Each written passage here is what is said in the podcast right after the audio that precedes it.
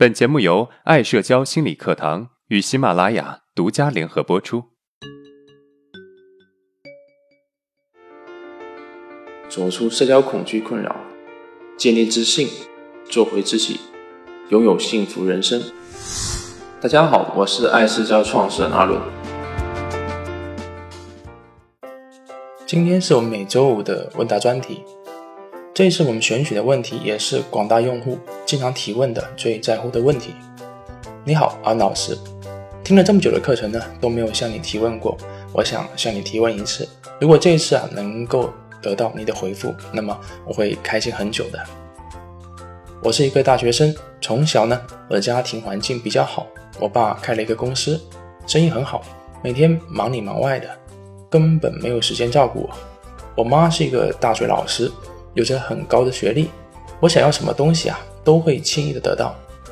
可是呢，他们对我的要求非常高，我很少感受到真正的爱。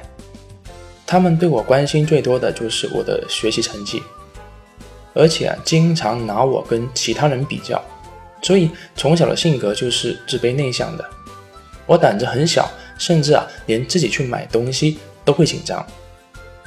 长大之后呢，买东西的问题是减少了很多，因为啊，在外面学习，我就不得不自己去买东西。但是呢，其他的困扰并没有减少，那就是跟别人相处时的那种紧张、无力的感觉。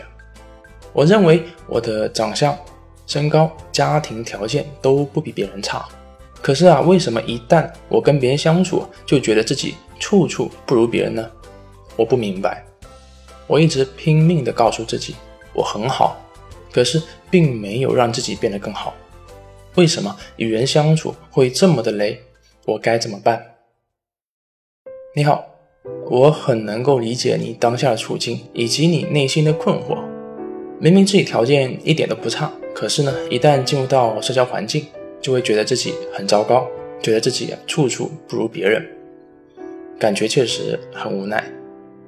但是其实你说到的这些外貌、身高、家庭条件都是外在的东西，它在某种程度上啊，确实可以帮助你提高一定的自信，但是这不是你自信的真正理由。准确的来说，决定一个人是否自信的，不是一个人的家庭条件、身高、外貌，也不是自己的收入、社会地位等等。我见过一些人呢，工作收入不高，做着普通的工作。但是却非常自信。比如我之前写过一篇文章，有提到这么一件事情：我在朋友的店里面喝茶，店里来了一个客人，我们也聊了起来。我问到他是做什么工作的，他说啊，他是开出租车的，而且啊是充满自豪的说出来。我从来没有见过开出租车的司机用这种态度来说出自己的职业，一般的说法都是啊，我是开出租车的，收入很低。还有各种抱怨，所以啊，当我遇到这个人的时候，我发现他的与众不同。我也遇到过一些收入很高、社会地位不错的人，但是啊，他却很自卑。这些都说明了一个人的自信跟他的财富、职业、外貌没有直接关系。那跟什么有关系呢？说的简单一点，就是啊，跟一个人对自己的认知程度、认可程度有关系。认知程度啊，是对自己的了解，知道自己有几斤几两，不会对自己有过多的要求；而认可程度呢，是对自己状态的承认，不会盲目的比较，能够做好自己该做的事情。所以啊，从这两个角度出发，针对提高一个人与人相处的自信，我会给你两个建议：第一，看清楚自身的价值。我们要知道啊，自己有多少的本事，就做。多少的事情？俗话说，没有金刚钻就不要揽瓷器活，因为啊，这个事情你就是做不了，你不具备这个条件。如果啊，你是一个普通的员工，有一天忽然让你当老板，你也不一定当得了。有什么本事啊，就做什么事情。因此，我们不要对自己有太高的要求。由于成长环境导致我们性格就是自卑敏感的，那么也没有办法。我从你的家庭情况可以得到一些基本信息，那就是你的家人似乎重视成绩要超过对你的重视。因为你说啊，他们最关心的是学习成绩。如果真的是这样的，那么就等于我们要把学习成绩搞好了，我们才有价值，不然啊，就是没有价值的。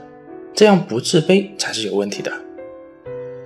看清楚我们自身的价值，可以让我们减少对自己的要求，减少对自己表现的预期，自然啊也就不容易受打击了，自信也才能够慢慢起来。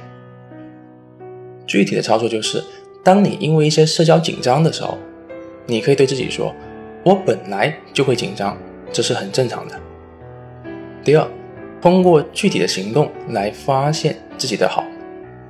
你说到啊，你一直告诉自己自己很好，可是没有用，这是什么原因呢？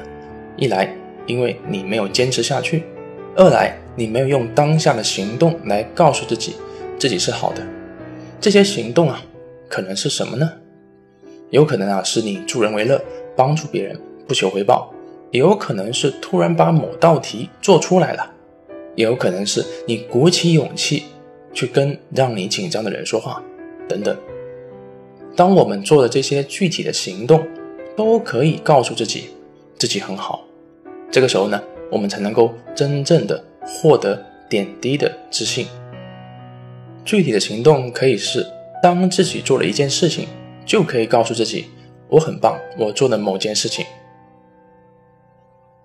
好，如果你们想要得到更多的干货的知识，那么欢迎订阅本频道下面的。另外两个专辑，如果今天的内容对你有帮助，那么欢迎订阅我们的专辑。好，今天的内容就到这了。如果你有任何的疑问和想法，欢迎在音频的下面评论互动，我会挑选有代表性的问题进行回答。